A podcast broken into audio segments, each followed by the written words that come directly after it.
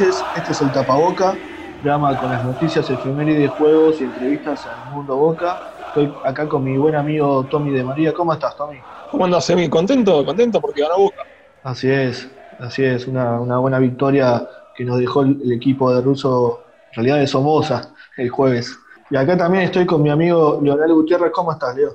Todo muy bien, viste que la semana tiene otro colorcito cuando gana Boca. Extrañaba, ¿no? La sensación de que, de que juegue el Ceneice, de que gane. Y bueno, eh, la verdad que muy contento con el resultado y esperando con ansias el próximo partido. Muy bien. Bueno, tenemos creo que mucho para hablar de- del partido del jueves. Pregunta general, ¿cómo, ¿cómo lo vieron? Más allá de que ahora no- nos metemos en los detalles. Yo lo vi bastante bien a, a Boca. Al principio tenía un poco de miedo por el tema de. Se habló demasiado de, de la inactividad, de los seis meses sin jugar. Y repasando lo que fueron los partidos del día jueves, la mayoría de los equipos argentinos dieron una muy buena imagen. No sé qué tanto jugó la, la inactividad de esa de seis meses. No sé si el nivel de los equipos argentinos es superior al del, resto, por lo general, o si la, inactividad no jugó para nada. O sea, no existió esa des- desventaja. Yo tenía miedo de que la inactividad pese bastante, pero yo creo que no, no voy a. No estoy de acuerdo con vos en el sentido de que vos decís que no hay mucha diferencia, pero a mí la hay. Y el tema que haya inactividad y que aún Boca haya ganado o River haya empatado en Brasil, para mí influye mucho en que hay una diferencia enorme entre, entre el resto y, Boca y, también River, obviamente. Eh, particularmente sobre Boca a mí me gustó mucho cómo arrancó el partido, cómo, cómo Boca a, los primeros 10 minutos ya estaba en ventaja y cómo luego pudo haber hecho dos o tres goles más. Y luego no sufrió, Boca en todo el partido no sufrió. No, no, no recuerdo una jugada clara de, de libertad. La verdad que me, me fui muy contento de, cuando terminó el partido, esa sensación de decir, bueno, Boca cumplió, me encantó. Entraron bien los suplentes. Quizás un poquito me hubiera gustado saber más de, de, de Maroni, pero la verdad que me gustó. La verdad que no, no encuentro un punto bajo en el rendimiento del equipo en, en- en lo colectivo. La verdad que estoy muy contento con, con lo que preparó Somoza, Russo, no sé quién, quién, quién habrá pensado eso, yo creo que fue Russo porque se comunicaban seguramente. Pero bueno, buen, buen debut para, para Somoza como DT y buen, buen rendimiento de cara a lo que se viene. Tal cual. Creo que como datos que en el los 90 minutos nunca hablaron Somoza y Russo. Es más, como que Russo le dejó la posibilidad a Somoza de que, que- que tenga la lectura él del partido y que haga lo, lo que mejor le parezca, que me parece lo mejor, porque si no le saca peso la decisión de Somoza. Se tomó el día libre de Russo. Sí, lo estaba viendo con una cerveza tranquila en casa. Yo creo que, tal cual que opino igual que Leo, para mí quedó muy clara la diferencia entre lo que es Boca River hoy en día y hace tres años fácil o dos años en lo que es Sudamérica. Lo mismo lo pasó con River, que empató un partido que de casualidad no lo ganó porque fueron dos goles en contra. Eh, y mismo Boca, para mí se habló mucho del rendimiento y la verdad que hubo una diferencia abismal entre un equipo y el otro. Eh, Yo me cuesta entender por qué Libertad jugó tan mal, sin sacarle mérito, ¿no? Sin desprestigiar a lo que es Libertad como, como club o como equipo, pero me llama mucho la atención de que hayan pla- planteado un partido tan flojo y con, encima que venía jugando hace bastante tiempo Libertad en su liga. Me parece que, que no, yo no me esperaba un resultado tan, eh, tan marcado, es más, Boca podía haber ganado por más diferencia de la que le ganó. Después del partido de Racing, a líneas generales, ¿no? Después entramos a lo que es el partido de Boca. El partido de Racing de casualidad no le empató, le ganó con un, un gol de penal eh, nacional. Medio injusto, medio justo, la verdad que no, eso es un criterio arbitral, pero después, bueno, sí, Tigre perdió contundentemente y Defensa ganó, inversamente ganó muy bien. Así que en líneas de Nadie vio el partido de Defensa y Justicia. Nadie lo vio porque estaba bien entendido.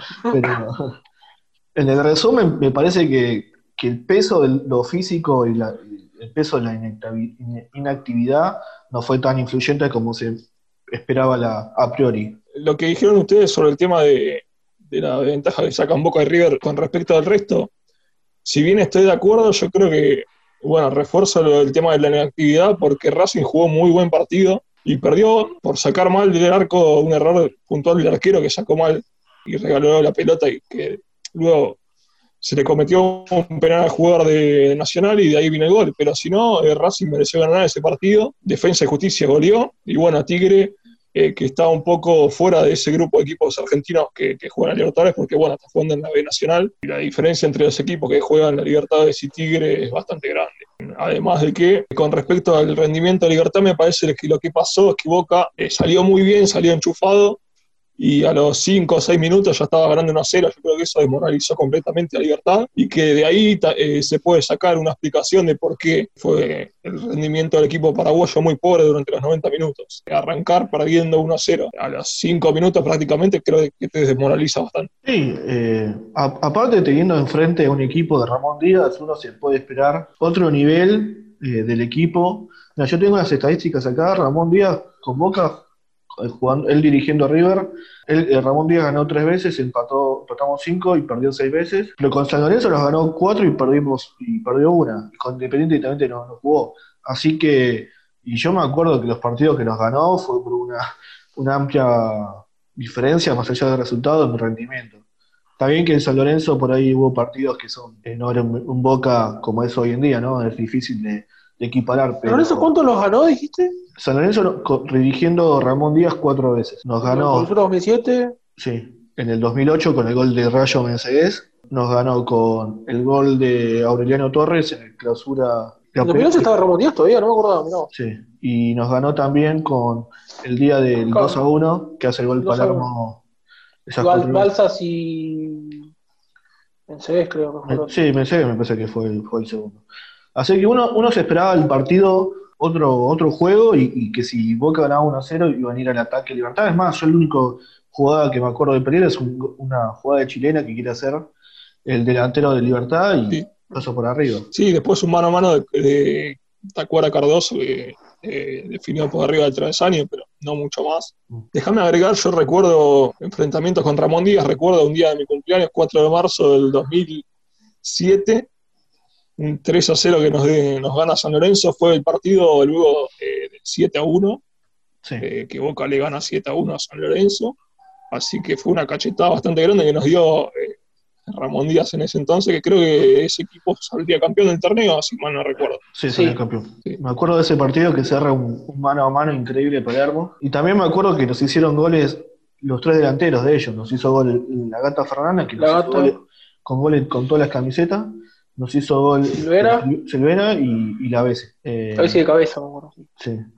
Así que, eh, yendo de, vuelta al partido con, Libertad, me gustaría charlar con ustedes uno por uno de los jugadores que, que estuvieron el otro día para ver cómo, cómo los vieron. Porque si bien tenemos una, una línea general del equipo, por ahí hubo altas y bajas en cada uno. Andrada me parece que no, no, ni siquiera podemos puntuarlo porque casi no intervino, ¿no? Andrada lo noté seguro en los centros, a uno que otro córner que salió y agarró la pelota, la tenazó muy bien. Pero claro, claramente no tuvo ninguna tajada porque no, no lo complicaron. Mm.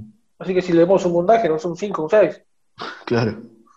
Sí, yo también quiero destacar eso, que eh, lo vi seguro en los centros, que es una de las características principales de Andrada. Y también que salía a cortar bien en una jugada que que quedó una pelota bollando y que Tacuara Cardoso la podía haber metido dentro del arco, pero salió, salió rápido con los pies y, la rechazó, así que yo creo que también un 6, un 7 le pondría puntaje. Bien. Sí, yo pienso lo mismo, no creo que no tuvo grandes intervenciones porque no, no, le aparecieron y hubo una así que tuvo que salir rápido a, cortar porque se la pasaron mal para atrás, así que, estuvo bien en eso.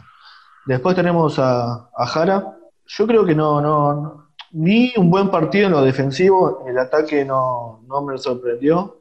Eh, de hecho, me acuerdo en el segundo tiempo un centro que tira, que no, que pasa muy, muy lejos, pero cumplió para mí también Jara. Jara le tocó la más difícil que era marcar a Villalba, y no lo sufrió. Es verdad. Yo por ese lado lo, le puedo decir, ah, eh, cumplió, Jara cumplió. No, no fue un partidazo de Jara, pero cumplió, definitivamente cumplió. Bien.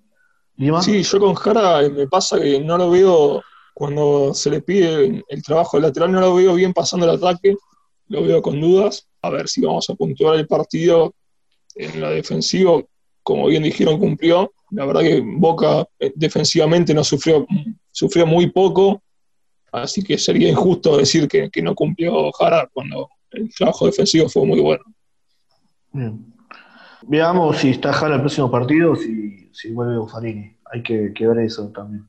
Después tenemos a Zambrano. Creo que Zambrano fue la, sorpresa en, la defensa este partido porque eh, recordemos que igual jugó contra, contra Gimnasia en la definición, pero también se hablaba mucho que jugó muy pocos partidos en, bastantes años. Eso fue una apuesta, sobre todo que no está Lisandro López y se fue Junior Alonso, y para mí fue el mejor de la defensa. Sí, si no contamos los dos goles de Salvo, para mí fue la figura de Pasa que, bueno, los dos goles de Salvio lo terminan haciendo figura, pero para mí Zambrano fue, fue el mejor y, quizás el responsable de que Libertad no haya atacado nunca porque lo anticipó siempre a Tacuara, a Tacuara Cardoso. Y me, la verdad que me gustó mucho. Va a ser un tema, es la pelea con, la titularidad. ¿eh? Va a tener un problema ruso ahí. Si Zambrano sigue en este nivel, eh, Izquierdo Zambrano y Lecha López, la verdad que están bastante bien de nivel. Hay que ver cómo vuelve Lecha López. Pero bueno, es, bueno saber que tenés un central que, va a cumplir cuando juega. Sí, cuando en teoría eh, Boca iba a quedar debilitado en el sector por la salida de Junior Alonso, quedó, como bien dijeron, quedó claro que Zambrano es una buena alternativa. Yo lo vi más firme que Izquierdos en el tema de la marca. Hubo un par de veces que, salió muy lejos del área y, cometió un par de faltas que se podrían haber evitado. Si tengo que formar una dupla, teniendo en cuenta lo que fue el último partido, yo la formaría con Lisandro López y Zambrano. Coincido. Sí, eh, para mí lo que pasó con Izquierdos es eso, lo que, lo que decía Tommy, de que hizo muchas faltas innecesarias.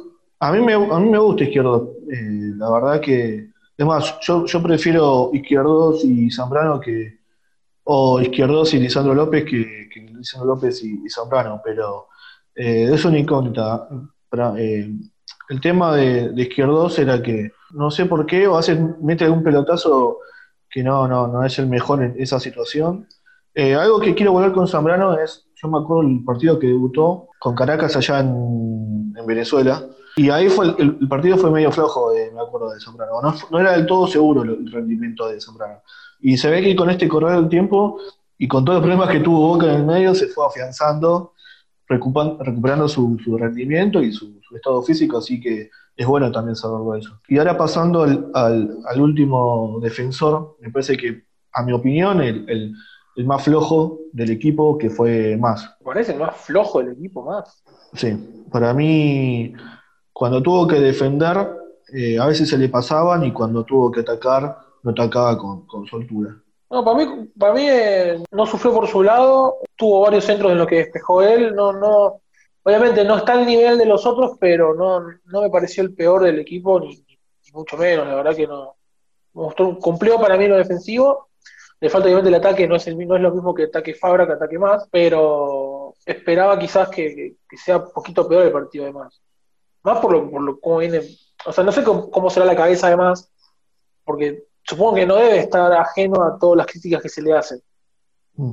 Y la verdad que jugó y cumplió. Sí, yo lo vi más, más participativo en ataque que, que a Jara. Y en cuanto al tema defensivo, no recuerdo tampoco que lo hayan desbordado mucho o, o que hayan creado una situación clara de gol. Fue un partido difícil de evaluar en el tema de los laterales Boca no sufrió demasiado, entonces no, no, hay jugadas que vos puedas llegar a recordar mm. que lo hayan dejado mal parado. Y, tampoco en ataque, creo que eh, incursionamos a veces en ataque de Jara, por lo que yo creo que cumplió, fue tampoco un rendimiento bastante destacado. Sí, partimos de que tampoco, de vuelta lo mismo, Libertad tampoco atacó tanto para, para ver qué tanto puede rendir o no más en el equipo, pero no sé, yo de los del equipo de los 11 y los que entraron, yo sentí que fue el, menos seguro y el más flojo. Eh, la verdad que, que, esa apreciación. Pero eh, comparto que, sí, que, no, no, no se mandó los errores que tuvo en otros partidos, mismo con River en la Libertad del año pasado, o mismo el penal que, hace contra Paranaense allá en Brasil en la Libertad del año pasado. Esos errores por ahí bien marcados no, lo tuvo. Hay que salvarlo. Ese día no fue penal, eh, no fue penal. No fue penal, pero. No fue penal. A ver, se expone mucho más a ese tipo de situaciones que, que, el árbitro puede juzgarlas. Sí, eso sí, va, mucho al piso del área cuando no debería. Sí, entonces creo que no le falta la le faltaba esos, esos partidos la picardía para, que no, no le cobre ese penal, más allá que por ahí no, fue penal. Después volvemos, creo que al punto más alto de, de, los, de lo que fue el campeonato anterior, o uno de los más altos y que este, y que este para mí hizo un muy buen partido, que es Campuzano. Yo creo que fue, si no fue la figura de la cancha, que estuvo sólida, viene jugando desde marzo, como tiene el mismo nivel que, venía teniendo desde marzo Campuzano, jugando siempre siete, puntos para arriba, recuperando, distribuyendo bien con claridad, y hay veces que, también eh, se suma y se despliega para aportar en lo que son las jugadas de ataque. Yo creo que el colombiano juega un partido perfecto como, lo viene haciendo últimamente. Sí. A mí me gusta mucho el colombiano. Eh, tiene un buen despliegue, buen toque, recuperación, releva a sus compañeros cuando sube a los laterales, está, tapa los huecos. Eh, la verdad que fue un buen partido de él y me gustó que haya vuelto en el nivel que, volvió. No es fácil ser mediocampista y estar seis, meses sin, actividad. Y la verdad que no se notó. Sí, y, aparte la función de él de 5, no es la misma la función de 5 que le piden a otro mediocampista porque a veces juegan con otros 5 al lado que puedan hacer los dos el mismo laburo y ahora ese laburo de, dos personas tiene que ser solo Campuzano. Entonces, sobre todo que ahora el esquema es un poco más ofensivo que lo que habíamos viendo con, con el Faro. La tarea de Campuzano es, clave. O sea, estás casi, casi, casi vos solo, pero, pero tenés a Paul Fernández, pero tenés que aguantártela también. Y yo creo que lo, hizo muy bien Campuzano. No, y otro detalle que quería marcar eh, de los cinco del equipo de Russo uno es que recordemos que en la Libertadores del 2007 jugaba Vanega solo y a veces ayudaba a Batalia, que era suplente, Ledesma. Y era bastante ofensivo. Y otro dato que quiero marcar yo es que está, como bien dijeron ustedes, está Somoza, que fue 5, y está Ron también de, en el banco de suplentes, que, era 5 también. Y aparte, otro dato que, escuché esta semana, Ron jugaba en un 5 en central que era muy ofensivo en su momento. Entonces, yo creo que, hay un porqué de Capuzón en esa posición y va, va, va coherentemente con, el planteo que hace Russo, Somoza o Barrón en el banco. Después tenemos a otro pieza clave también del medio que fue Paul Fernández. Me gustó personalmente, yo creo que mantuvo el nivel. Por ahí me hubiese gustado verlo un poquito más arriba, un poquito más para ver cómo, cómo conjugaba con, con Marón y, y con Salvo, pero la tarea estuvo, estuvo bien. Sí, me pasó con Paul Fernández, no sé, como que pasó muy inadvertido Paul Fernández. Creo que tal vez eh, por las instrucciones que le deben haber dado Somoza, tal vez tenía que estar más pendiente de la marca y no tanto del juego ofensivo. Tal vez estaba en su función no complicarse tanto con la pelota y distribuirla rápido. Yo la verdad que no, no, lo, escuché nombrar, no lo vi muy enfocado en el juego Paul Fernández pero el mediocampo de Boca jugó un muy buen partido, eh, sin la necesidad de, que suba tanto el ataque. Para mí fue el que más sintió la, la actividad, porque hubo varios pases que, fueron errados de él, y por momentos como que no, como que desaparecía el juego, se entendía las situaciones y no participaba, y quizás se notó quizás el, cansancio en él, obviamente parte de la actividad, y como bien decía, no, no participó mucho en lo que es la ofensiva, fue más trabajo de recuperación, pero no, no, no terminó de ser un mal partido tampoco él. No. Después, seguimos con. Bueno, acá por ahí sí, otra, otra pieza que nos hubiese gustado más, por lo menos a mí ver, eh, Maroni. ¿Qué piensan de Maroni en el partido? Yo creo que, sin, sin sonar eh, negativo, creo que fue el peor jugador de la cancha. En un partido donde todos los jugadores de Boca eh, se vieron jugando con un buen rendimiento. Yo creo que Maroni fue la única mancha por equipo porque se había arrancado bien eh, el partido, había arrancado enchufado. Le dio un buen pase a Tevez eh, en una jugada donde quedó mano a mano a Tevez y, no pudo definir de la mejor manera. Y luego de eso hubo mano a mano donde definió al arquero, prácticamente le entregó la pelota y luego desbordando no tomó las mejores decisiones y, también en una jugada donde salió de guarda por derecha y le hace un túnel al arquero tirando el centro, tampoco llega Maroni a, empujar la pelota, por lo que yo creo que sí, está bien. Eh, yo entiendo que no es fácil debutar, ah, debutar no, volver a jugar en Boca luego del préstamo en un partido de Libertadores, luego seis meses de inactividad y de visitante en Paraguay, pero bueno, la realidad es que si lo tenemos que evaluar, por lo menos para mí, fue eh, de lo más flojo de la cancha, el más flojo. Sí, fue el punto más bajo, pero eh, tampoco fue tan bajo como, como se, o sea, lo que se esperaría de un rendimiento bajo de un equipo. O sea, si, todos los partidos el, rendimiento más bajo va a ser el de Maroni jugando así, yo estoy, compro. Porque no fue mal el partido de Maroni, pero falló los dos mano a mano y que podían haber terminado Boca ganando 3 o 4 a 0 el, primer tiempo. Pero no considero que sea mal partido de Maroni, pero fue el más bajo en, relación a los, a los, demás compañeros. Mm. Sí, yo creo que se, notó que, volvía eh, y se nota que es una apuesta a futuro Maroni.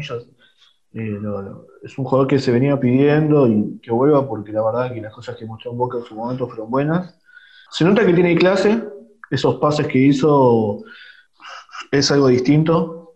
Eh, por ahí lo mejor para Maroni es que juegue en todo el frente del ataque y no como por, la banda izquierda eh, o por una banda puntual. Me parece que lo mejor de Maroni es, por el medio y, yendo para donde mejor se perfile. No sé si, de vuelta, para mí el peor del equipo fue más, o, el peor del equipo fue Klaus, eh, hablándole pobre al, señor que estaba fuera de, de, a Edgar que estaba fuera.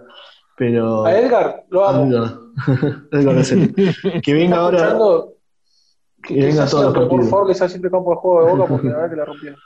Tal cual, que Edgar siga, siga con nosotros. No, y bueno, de Maroni es eso, o sea, para mí tiene que ser en el equipo, es una apuesta y sobre todo ahora que no está Villa.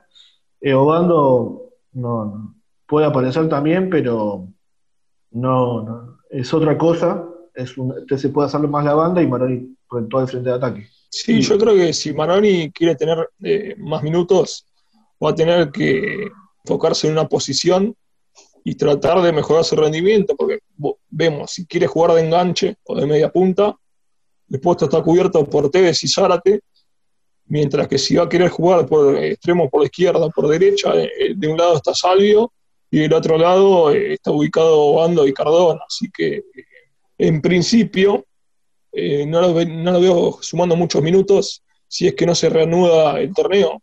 Lo veo más entrando en el segundo tiempo, en los últimos 20 minutos, tal vez si para agregar un gol al marcador o tratar de montar la pelota. Bien. Y después creo que vamos al, por ahí a lo que fue el jugador del partido, que, fue Salvio, con sus festejos tan particulares a los Dragon Ball. Yo creo que, las dos estuvo perfecto. La primera estaba, si bien parece muy fácil para mí, eh, estaba con el arquero y el defensor encima, así que pegó el bombazo y entró. Y la segunda, bueno, fue una, obviamente algo muy bueno que enganchó para adentro, como sabe él, y le pegó. Por otro lado, es como que es la, chispa o es el jugador desequilibrante de Boca. Está ocupando un poco el puesto que tal vez ocupaba Pavón en el Boca de Guillermo, ¿no? ser la pieza desequilibrante que, que, genera que la defensa rival se desacomode y ahí puedan aparecer las opciones. Si bien metió dos goles, lo cual habla muy bien de él, y bueno, yo acá tengo el dato de que es el tercer doblete de, de Salvio en Boca, tiene 12 goles en 26 partidos, está en un nivel bastante alto, Salvio. Y, goleador también en la Copa encima ahora, por parte de Exactamente es el goleador de Boca de la Libertadores, eh, con, cuatro, con cuatro tantos. Varias, varias cosas para decir de Salvo. Primero, obviamente, el tapaboca de oro, hay que darle. el tapaboca de oro. Eh, sí, tapaboca de oro, está perfecto. Muy bien, muy bien. Obviamente, el goleador de Boca en la Copa, goleador de Boca en los últimos, en el último tiempo, como bien dijiste, y pensar que San Pauli lo llevó de cuatro mundiales. No hay que olvidarse de eso. Creo que tenemos que hacer un programa aparte para hablar de, San Pauli, eh, pero ya quedan las claras de por qué no funcionó el equipo en Rusia, ¿no? Eh, bueno, sí, hizo los dos goles. Eh, la verdad que muy contento con el rendimiento de, del Toto. Y es verdad lo que decís que el primer gol parecía, parece más fácil de lo que en realidad es. Eh, estaba bastante tapado y bueno, pudo definir con la clase que él tiene. el segundo gol es más de Cardona que él. El pase que le da Cardona es buenísimo. Mm. Y en el medio tuvo un montón de jugadas muy buenas. El caño que, que hace la banda es perfecto. Lástima que no lo pudo, no lo, no lo, no lo repitió la televisión. Pero fue un muy buen caño. Y, hasta, lo vi bien tapando quizás el, lado de Jara. lo jugó bastante en defensa, por eso tampoco Jara no, no tuvo ningún inconveniente en la defensa. Así que fue un partido muy redondo de, del Toto y ojalá que siga en este nivel. y otra cosa, agradezco, perdón, agradezco que Dragon Ball tenga más de 500 capítulos, así tenemos más festejos de él. Bueno, ya prometió que iba a ser el próximo festejo, no sé si lo vieron. De Vegeta. Sí, no sé cuál. Pero se, ha prometido su, propio, próximo festejo. Creo que lo importante de Salvio, o sea, nadie niega las cualidades que tiene.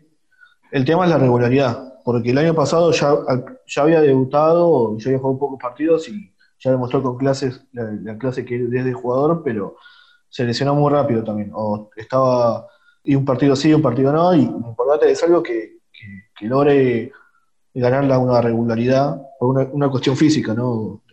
Para él y para el equipo. Mientras mantenga eso, yo lo veo como, como el jugador hoy en día de Boca, el desequilibrante y, el que uno espera más de ese jugador. Después, bueno, pasamos a, a Tevez. ¿Qué sé yo? A mí, me, a mí me gustó el partido. Yo creo que Boca Tevez tiene que cumplir una función más allá de lo que puede dar eh, en cuestión de calidad, una voz de mando dentro de la cancha y hacer un trabajo sucio también. Ese trabajo sucio que, se, que lo hacía Riquelme en su momento. Son distintos jugadores, pero ah, siempre hay, un jugador dentro del campo de juego que, es inteligente. Eh, el que le hace las faltas cuando tiene que, cuando tiene que, está mal el equipo, está desequilibrado. Para mí fue lo que tiene que hacer él, lo cumplió. Sí, yo creo que Tevez tuvo un muy buen primer tiempo, se lo vio enchufado en el inicio del partido, tuvo un par de chances para, convertir y también eh, en la elaboración de las jugadas. Lo que sí, ese, buen arranque se fue diluyendo un poco en el segundo tiempo, pero como vos bien decís, destaco que es un jugador eh, dentro de lo que es manejar el partido, es de los más cerebrales en Boca, sino el más cerebral, en cuanto a, bueno, cuando el partido está caliente, trataba de manejar la pelota, que le hagan una falta y ahí retrasar un par de, un par de minutos en el reloj. Así que yo creo que Tevez cumplió bastante bien, eh, jugó un muy buen partido, teniendo en cuenta que, bueno, eh, Tevez ya tiene 36 años y volver después de seis meses sin jugar. No quiero ser redundante con el tema de la inactividad, pero es la realidad, no es fácil. Yo me quedo muy contento con el nivel de Tevez porque eh, está mostrando lo mismo que venía mostrando en el, final del campeonato que, termina ganando Boca, donde fue la figura. Sí, no, no, no, puedo agregar mucho más a lo que ya dijeron. Eh, quizás es raro ver en Boca a los dos delanteros que hacen el trabajo sucio, porque Soldano también lo hace, y no tan dependientes de, la ofensiva, pero sin embargo Boca no es un equipo defensivo, porque no lo es, pero tiene dos delanteros que, que, ayudan más en defensa que en ataque, porque Tevez y, y Soldano no, no participaban tanto en ataque. Sí. Los goles no vinieron por él, por ellos. Obviamente, Soldado ya no estaba, estaba Bob. Vos decís, las jugadas más de peligro son las de, de Baroni, son de, Salvio. Y Tevez y Soldano están como bastante relegados en esa, en esa posición. Mm. Sí, yo Pero me terminó gustando el partido. Se le, se le pide, la función que tiene Tevez lo puede cumplir porque, bueno, tiene una función más con el equipo. La función de Soldano es muy parecida a la de a la de Giroud en Francia en el Mundial del 2018, que que dicho sea paso, Giroud terminó sin goles en un Francia campeón del mundo, y era nueve. Eh, creo que hay un par de jugadas de Soldano que estuvo buenas que pivoteó y, tuvo entrega con el equipo, pero también cuando entró Bow hubo una, un par de cosas que también me llamó la atención. De, hubo un pase que metió Bow, no me acuerdo a, qué fue que, a, quién fue que dejó mano a mano. A Salvio. Eh, entonces, está claro que no pasa por el nombre, sino que pasa por la posición y, lo, que se, lo que se ve por, del otro lado es que es un compromiso más con el equipo, más que la suerte de hacer goles con, porque es por ser delanteros. Hubo una muy buena de, Soldano en el primer tiempo, donde bueno, el, pase no termina siendo, pero creo que se le había dejado de pecho a Tevez y bueno, eh, Soldano tampoco no recuerdo que haya tenido tiros al arco como para convertir, por lo que sí, no es mi nueve predilecto si tendría que elegir. Yo creo que Bow entró mejor. Por lo que se vio de Bow en Boca y por lo que se viene viendo de Soldano en Boca, yo creo que Bow tiene más recursos para jugar. Algo que le recrimina un poco a Soldano es que con la estatura que tiene no gana de cabeza, mm. por lo que me parece la, mejor opción, teniendo en cuenta el, ingreso también de Bow, eh, yo me quedaría con, con Bow eh, como nueve Boca. Sí, es que yo me acuerdo la única, la única jugada que por ahí Soldano hizo de que yo boca de, cabeza de gol es el gol que le anularon con San Lorenzo, que fue de cabeza, y, mal anulado. Eh, no, no, no me había llamado la atención eso. Eh, hay que ver también, yo no, no, no, hice un laburo fino de ver si Soldano en defensa, cuando son los corners o tiro libre, saca, como hacía Palermo en su momento. Habría que prestar atención a eso también. La verdad que yo creo que se va a mantener Soldona en el equipo porque lo que tuvo que hacer lo cumplió, más allá de que no, hizo goles. Y después con los suplentes tenemos, bueno, Capaldo, que para mí Capaldo entró muy bien. No sé qué piensan ustedes. Capaldo me gustó mucho, pero el, que, el suplente que más me gustó fue Cardona, con el, último pase, alguna que otra jugada que, que antes de que termine el partido. Y Capaldo lo vi bien, eh, obviamente jugó poco, pero cumplieron los suplentes, la verdad que los suplentes para mí cumplieron todos. Sí, yo creo que es verdad. El mejor que entró fue Cardona, que hizo ese pase al segundo de Salvio. Y después también una jugada que casi al final, que tenía pasar el tercero, eh, bueno, casi hace gol, pero le hace bien, engancha para adentro y le pega, pero bueno, se atajó el arquero. Pero también tiene un par de, cosas eh, interesantes. También entró para eso, Cardona, para dormir un poco el partido y, tratar de, poner alguna pelota como él sabe, de esas que nos gustan a nosotros. Y después, bueno, entró Marcone, que entró casi al final. Es, muy loco que, que, Marcone es suplente y en un momento era titular y lo que se pagó Boca por ese, por ese jugador, y hoy es Campuzano el titular, que está bien, se lo, se lo merece. Y el otro que entró fue Fabra, que jugó eh, una suerte de, tres bis, porque más siguió siendo el 3 y él, él jugó un poquito más adelantado con un partido que frente a Ramón Díaz, que fue un medio precursor de esa idea, porque jugaba en, el 96, 97 jugaba con Placet y, con Sorín, una suerte de 3 y 3 bis. Así que me llamó la atención eso cuando jugaron los, dos.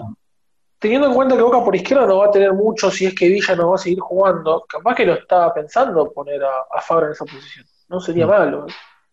Hay que ver cómo se siente y cómo va a jugar en un futuro. Pero como primera prueba, la verdad que está, está bien pensado. Tal cual. No, de, los suplentes me gustó el despliegue de Capaldo. Y hablando de Fabra, me, quedó grabado el comentario de Klaus cuando entró Fabra, no sé si lo recuerda. No. ¿Qué, dijo? No, no, no me acuerdo de eso. No, medio una observación sobre el físico de Fabra, dijo, está bien Fabrita. No sé si ustedes lo vieron un poco ancho. Creo que así todo me quedo, me quedo con Fabra por sobre Manuel Más, así que creo que si se pone a punto es una pieza importantísima. Sí, pero eh, está bueno el detalle ese que marcó Leo de, al no tener a Villa y por ahí la opción es poner a Fabra y a Más como marca. Y los dos que, también suban y, te dan esa marca de, ambos jugadores. No lo había pensado, yo lo, tomé más como un cambio del partido, pero puede ser también una apuesta a futuro a ver qué, qué pasa. Sí, sobre todo porque Obando no sé si puede hacer lo que hace Villa hoy, y como jugador veloz, Fabra es, no sé si tanto como Villa, pero en, la normalidad de lo que venía haciendo el fútbol era bastante veloz. Y para el ataque, a mí me gustaría mucho verlo. Y en defensa, claramente Fabra no es lo mismo que más. Obviamente más tiene esos errores, viste, que a veces decís que entre Fabra, pero quizás se complementan bien, no sé, hay que ver qué piensa Russo, por algo los puso. O Somoza, bueno, en este caso. Sí. Pero bueno, para, para cerrar un poco, la verdad que Boca redondeó un buen partido, mereció ganar por más goles. Y bueno, terminó la primera rueda de la, de la fase de grupos puntero y sin complicaciones a futuro. Yo creo que Boca claramente va a clasificar a octavos de final. Y ojalá que clasifique primero, que, se, que, se, que tenga una buena posición para lo que viene, porque recordamos que esta Copa Libertadores va a ser express, porque cuando nos queramos acordar ya vamos a estar jugando semifinales. Esperemos que estemos jugando semifinales. Sí. ¿Algún cierre de, del partido de jueves que te haya quedado? Bueno, hablando de partido de juegos, tengo un par de estadísticas, no sé si, a ver. quieren. Boca con la victoria del día jueves llega a siete triunfos seguidos en Paraguay y lleva 18 años sin perder como visitante en ese país. La última derrota fue en el año 2002 por los cuartos de final de la Copa Libertadores, cuando Olimpia ganó 1-0 con Otto Isasi. Mm. Y con esa derrota Boca quedaría eliminado de esa edición de la Libertadores, pero bueno, datos bastante positivos en cuanto a lo que es eh, las visitas a Paraguay. Bien, muy, bueno, ese, muy bueno ese dato. ¿Ustedes eh, formarían el mismo equipo para el jueves que viene que, jugamos contra el team? No sé si hay un recuperado, pero sí, yo repito el equipo. Bien. Con respecto al partido del jueves pasado frente a Libertad, yo sí mantendría el mismo equipo, esperando a, ver las novedades en cuanto a lo que es eh, el estado de salud de Lisandro López. Bien. Sí, aparte. Yo me quedé con ganas de, ver a Alexis Ceballos un poquito. Bueno. A tener el tiempo para verlo. Igual hay que tener en cuenta que, que para mí es el partido a ganar este jueves porque el DIM no tiene, no tiene, eh, tiene cero puntos y yo creo que ya está, ya está fuera. Así que para mí es, hay que salirle a ganar y después ver. Después nos queda la libertad acá y, y nos queda también Caracas, que, que bueno, que teniendo 10 puntos es muy difícil que se nos escape la clasificación autodefinitiva. Un temita con, con Dim, no sé si vieron el partido que jugó en Caracas. Cuando Dim perdió 2 a 0, entró por un lado Herrera Escalante, que es Jordoca, y luego Eddie Mosquera, que también eh, es una promesa que va a tener Boca en un par de años, cuando, lo- cuando crezca y tenga minutos en Dim. Lo curioso es que, si bien jugaron bien los dos, luego en, en muy poco tiempo pasó de estar 2 a 0 a 2 a 2, luego lo perdió Dim 3 a 2 contra Caracas. Jugaban de la misma posición, y a veces como que parecía que se iban a chocar porque juegan de lo mismo y el técnico los puso a jugar de win izquierdo a los dos. Pero la verdad que me gustó mucho lo- el rendimiento de ambos y, hay que ver cómo juegan contra Boca. Porque es un, si, si vos pensás que son de los mejores jugadores, vos pensás que le estás dando dos jugadores a, delanteros a un equipo que va a jugar contra vos en la Libertadores. Pero la verdad que es una buena oportunidad para verlos y, ver cómo es el futuro del plantel también. Sobre todo que, bueno, Mosquera eh, ya entiendo que es jugador de Boca o en el próximo año es jugador de Boca. Y bueno, está Escalante, está en, a préstamo en, el DIM. Así que, bueno, veremos. Aparte, sí, que, sobre todo, que decíamos con el tema de Villa, nos faltan jugadores por ese lado. Así que son bienvenidos. Los veremos el jueves. Y ahora vamos a pasar a las efemérides o barra juegos que tenemos para esta semana. Como ustedes acá internamente me dicen, Tomás y Lionel, que yo traigo estadísticas negativas, hoy quise traer un- una estadística positiva.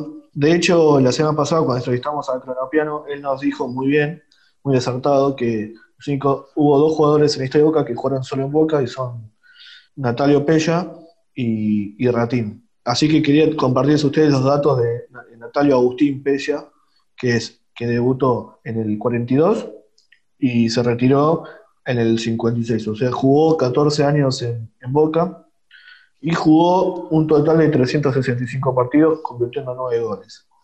Eh, a esto se le suma que, bueno, compartió medio campo los 40 con Sosa y Lasati y en el 50 con Lombardo y Mauriño y ganó 7 títulos. Y después por, por Ratín también debutó en el 56 y se retiró en el 70, o sea, también jugó 14 años en el club hizo, eh, jugó 382 partidos y hizo 28 goles.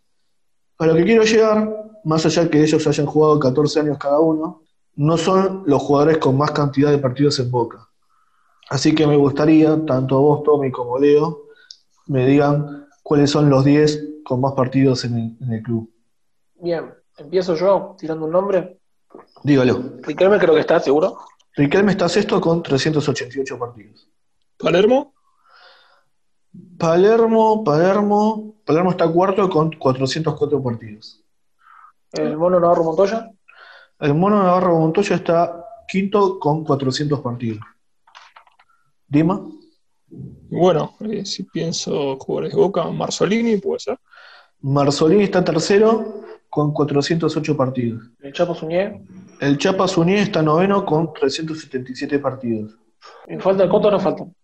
Le falta el primero, el segundo, le falta el séptimo. No, ya, pero ya lo dijiste vos a los, a los otros, a Pesci y a Ratini.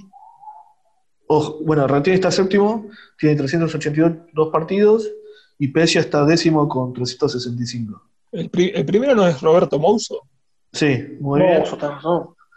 426 partidos. Yo lo saludé en un- unas vacaciones de Gessel en el 2012. Muy macanudo, no, Ok. Muy macanudo. Estaba arbitrando un encuentro de fútbol eh, en la playa de, de chicas que estaban disputándose y la verdad me pidió una foto muy macanudo de Roberto Mouso. El segundo es un arquero. Gatti, Gatti está segundo Ahí está. y le falta el noveno. ¿no era Ratín? No, Ratín es el séptimo. Ah, el El- séptimo, perdón. El noveno es un jugador que juega de 5 también. Bataglia. Batalla está en puesto 16. Ah, te la creíste. te ganabas. Ganó, el Liber- 5. ganó Libertadores, ganó Intercontinental. Serna no es. No, No. Serna. No, no, no. Jugó poco. Y lamentablemente, este es el último dato, Ah. nos dejó el año pasado. Pero yo ya dije Chapo Suñé. Ah, verdad. Bueno, eso. no, no me, no me acuerdo que lo hayas dicho, bueno. Bueno, y así son todos los del primero al décimo. Voy a prometer que la próxima vez voy a traer también alguna estadística positiva. Eh, así no, no me critican. Bueno, vamos a repasarlo, Emi, de- deciros eh, del primero al décimo, así, o de décimo al primero, así queda claros quiénes son. Perfecto. Natalio Pella, 365 partidos. Suñé, 377. Lazati, ese nos eligieron, 379. Ratín, 382. Riquelme, 388. Navarra Montoya, 400. Palermo, 404. Marzolini, 408. Gatti, 417. Y Mouso, 426. Bueno, Leo, vos tenías una efeméride, ¿no? Para hoy. Así es, eh, hoy 20 de septiembre nos vamos a 1931. Allí eh, Boca le ganó el primer superclásico del profesionalismo a River 1 a 0. Fue un partido raro porque duró solamente 30 minutos. Y el partido terminó empató 1 a 1 y luego se le dio por ganado a Boca. ¿Por qué? Porque eh, a River le expulsaron tres jugadores por protestar. Esos los, los jugadores del, equipo millonario lo- se retiraron del, del campo de juego y abandonaron el, el partido. Entonces luego se le dio por ganado a Boca. Como bien dije, había hecho el gol Barallo y el gol de River fue convertido por Peuchele. La formación de Boca fue Domingo Fossati, Ludovico Vidoglio, Ramón Mutis, Gerardo Moreiras, Cataldo Espitale, Pedro Bonifacio Suárez, Donato Penela, Pancho Barallo, Fiorentino Vargas, Roberto Cherro y Antonio Alberino. Y el técnico era eh, Mario Fortunato. Así que bueno, fue el primer superclásico de la historia que terminó ganándolo Boca eh, luego del- de que se retiren los jugadores de River. Y aparte fue el primer clásico oficial y fue el, primer campeonato oficial de Boca que, que gana. Que terminó ganando Boca, de hecho. Claro, exactamente. Y bueno, To- Tommy, saliendo de un poco de lo que es el fútbol de primera, ¿qué pasó? Porque queda un poco olvidado con Navarro Montoya. Sí, porque el día miércoles se dio a conocer la noticia de que el mono Navarro Montoya dejaba su cargo como director general de las juveniles e infantiles. Eh, por motivos personales, después de que se confirmaba además eh, la partida de Cata Díaz, quien se desempeñaba como entrenador en la cuarta división junto a Las Armando Junta. Ambos, tanto el Cata Díaz como Navarro Montoya, habían vuelto a la institución a principios de 2020. El, mono Navarro Montoya, a través de un comunicado, difundió en las redes, dijo adiós. Los motivos eran netamente familiares y cito lo que dijo, son tiempos difíciles, dolorosos, con muchas pérdidas irreparables en personas cercanas a mis afectos, tiempos en los que tengo que estar junto a mi señora y mis hijos, que son la absoluta prioridad para mí y para mi familia. Así que bueno, el mono Navarro Montoya partirá rumbo a España, así que de esta manera deja junto a Cata Díaz sus puestos eh, como entrenadores de Boca en juveniles. Sí, eh, yo entiendo que más allá de este reemplazo, la dirigencia actual va, a mantener la idea de, juego, como le gusta a Riquelme, y diferente a la, dirigencia anterior que quería 4-3-3 y creo que Riquelme quiere jugar con un, con un enganche en las inferiores. Así, más allá de este reemplazo de Navarro Montoya, yo, yo calculo que Soñera que se queda o el que traiga el reemplazo va a ser ese mismo alineamiento. Bien. Sí, lamentablemente no se pudo ver el trabajo del mono porque solamente el trabajo en las inferiores es a largo plazo. Lamentablemente, bueno, no, no, no se va a poder saber qué hubiera sido ¿no? con el trabajo de él y hay que ver ahora quién lo, quién lo reemplaza. Yo creo que Soñora es una buena carta para, para el club. Pero bueno, las inferiores en Boca, como bien dijiste, cambiaron respecto al año pasado, ya no quieren que no se juegue 4-3-3, que quieren volver a darle enganche. Pero bueno, hay que ver también la cantidad de jugadores que vos tenés. No, no podés tampoco obligar a, a- que las inferiores jueguen todas con enganche si hay alguien no se siente cómodo, ¿no? Pero la verdad que es una buena, una buena forma de tener jugadores, porque tengamos en cuenta que Boca tampoco es que hace debutar mucho, muchos jóvenes. Boca continuamente tiene jugadores que debutan y luego se van. Hay casos de, en Defensa y Justicia, en Talleres, que los dan a préstamo, ahora está por ejemplo Escalante en DIM, y que luego no terminan de defensarse en Boca. Y, la verdad que sería muy sería bueno para, para el club tener más jugadores de inferiores jugando en la primera.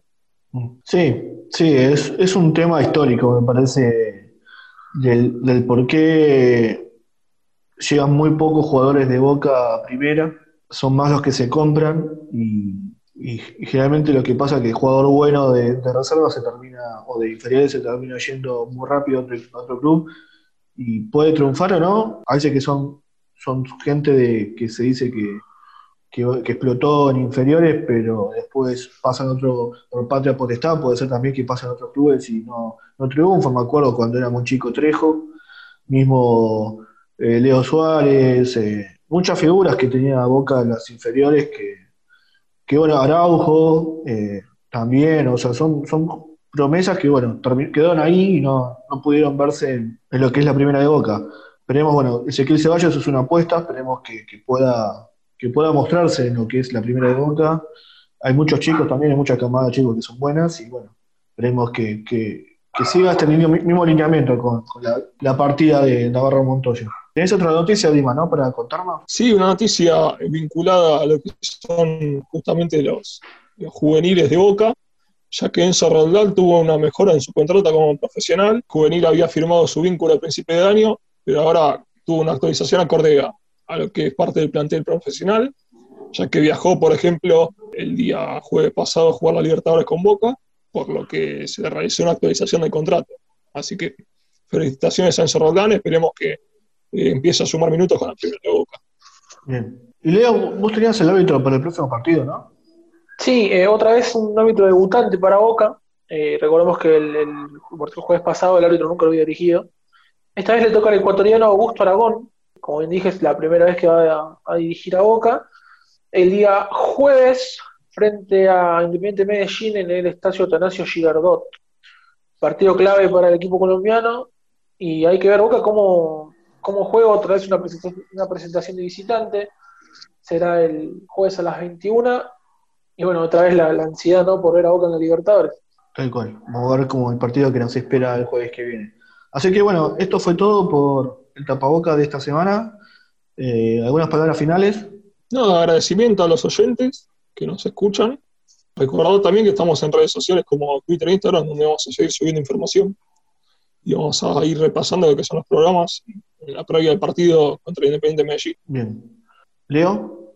Sí, igualmente agradecer a todas las personas que nos escuchan, que están pendientes de nuestras redes y, que estén atentos porque va a haber más cosas para ustedes en, breve.